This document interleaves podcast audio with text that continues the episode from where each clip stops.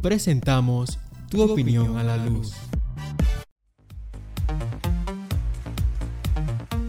Bienvenidos a Tu opinión a la luz y les saluda a ustedes Roger Herrera. Y hoy estaremos hablando de un tema muy interesante y muy cargado, los Pandora Papers, que no solamente Panamá debería de saber, sino más bien el mundo entero. Ok, y en contexto nos preguntamos, ¿y qué es Pandora Papers? Bueno, se trata de la mayor filtración de documentos privados de despachos de abogado que gestionan sociedades offshore de la historia. En total más de 11 mil millones de archivos, entre ellos formularios, correos electrónicos, hojas de cálculos, etc. Además, toda la información desvela que muchos de los personajes poderosos que tienen en sus manos acaban con el sistema offshore. En lugar de ello, se benefician de esto. Ok, nos preguntamos entonces, ¿qué significa offshore? Bueno, una sociedad offshore no es más ni menos que una compañía que se abre en una jurisdicción en la que el interesado ni vive ni realiza ninguna actividad económica. Ok, estoy junto a mi compañero Eduardo.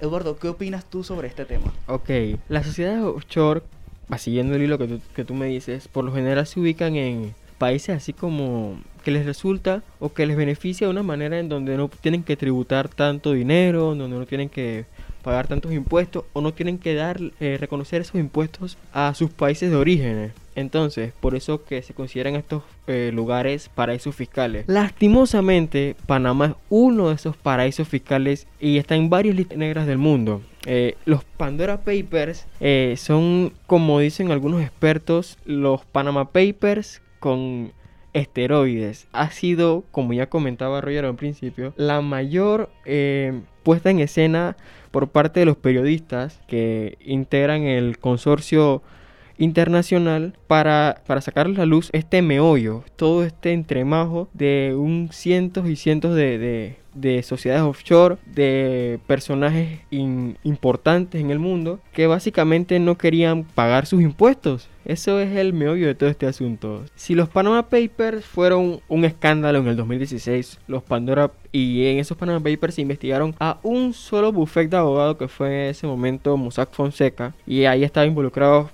personalidades importantísimas del mundo, los Pandora Papers han llevado esto a otro nivel. En total, 14 despachos de abogados están involucrados en esta investigación, de los cuales lastimosamente hay uno que está que es panameño y está muy fuerte eh, involucrado en lo que tiene que ver con todo lo que es latinoamericano.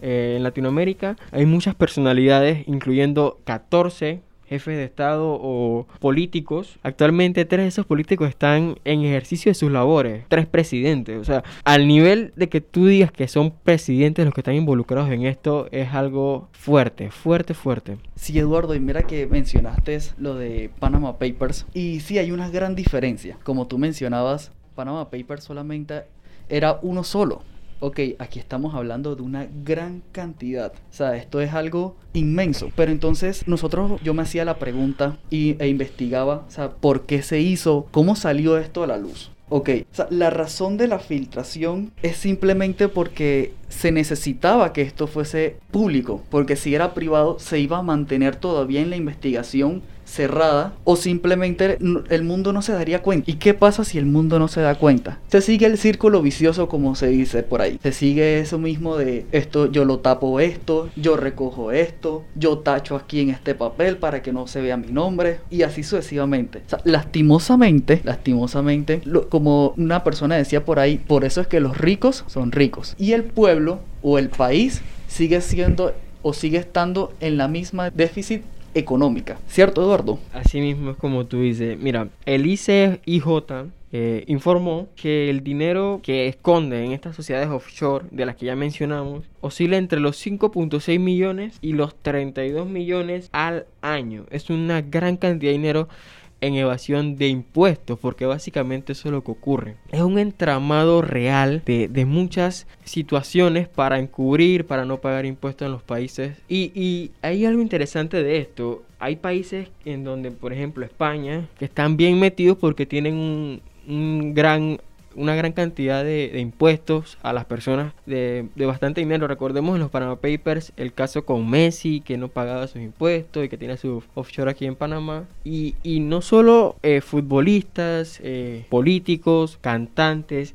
es algo, algo de verdad grande. Y vemos también que, por ejemplo, aquí en Latinoamérica, el bufete de abogados panameño eh, tiene 3.000, casi 4.000 sociedades offshore eh, a su, o tenía pues a su, a su mando, con la que beneficiaba a miles y miles de, de, personas eh, a la hora de evadir sus impuestos. Y sí, Eduardo, de la misma investigación que, que arrojó la, la ICIJ, dice que eran más de 2.094 terabytes. O sea, esta es la mayor filtración de la historia. O sea, no ha habido, no ha habido ninguna más comparada a esta. Es verdad, es lo que tú dices. Mira, hagamos, o pongámonos en contexto. Eh, los Offshore Lake, que fueron uno de los primeros, tenía alrededor de 260 gigabytes. Eso en información es bastante, pero los Panama Papers subieron totalmente el nivel y se fueron a los 2.6 terabytes. Después le siguió los, los Paradise Papers, que tienen, o que tuvieron en su momento 1.4 eh, terabytes de información. Y los Pandora Papers ya va por los 2.94 terabytes, como tú mencionabas. Así que es de de verdad una gran cantidad de información y lo que yo resalto de esto, lo que más me entristece de esto es ver cómo utilizan las leyes, utilizan esas lagunas en las leyes para aprovecharse de ellas. Expertos le llaman a esto de a esto de las offshore como corrupción legal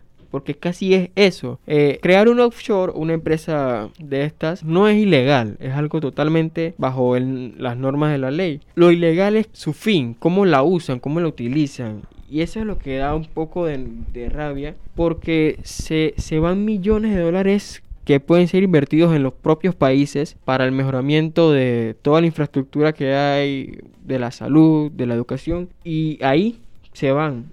Por ejemplo, eh, vemos que aquí en Panamá eh, presentamos muchos problemas y aquí en Panamá es uno de los considerados paraísos fiscales y atrae demasiados eh, inversionistas extranjeros precisamente porque aquí se mantiene eh, bajo el anonimato cómo se manejan las cuentas, no tienen que presentar tantos informes ni nada de eso. Y no está mal, o sea, están atrayendo al, al inversionista extranjero. Lo malo es que esto solamente es para el beneficio de ese empresario y no para el beneficio de todos los demás. Bueno, y en conclusión, Eduardo, como, me, como ya mencionabas, las leyes están hechas simplemente para una cierta sociedad, que son las que reciben los bienestares, porque en realidad el pueblo o el país se sigue manteniendo bajo el régimen o bajo, o mejor dicho, están debajo de, estos, de estas sociedades. Bueno, y eso ha sido todo en este primer bloque de impacto social.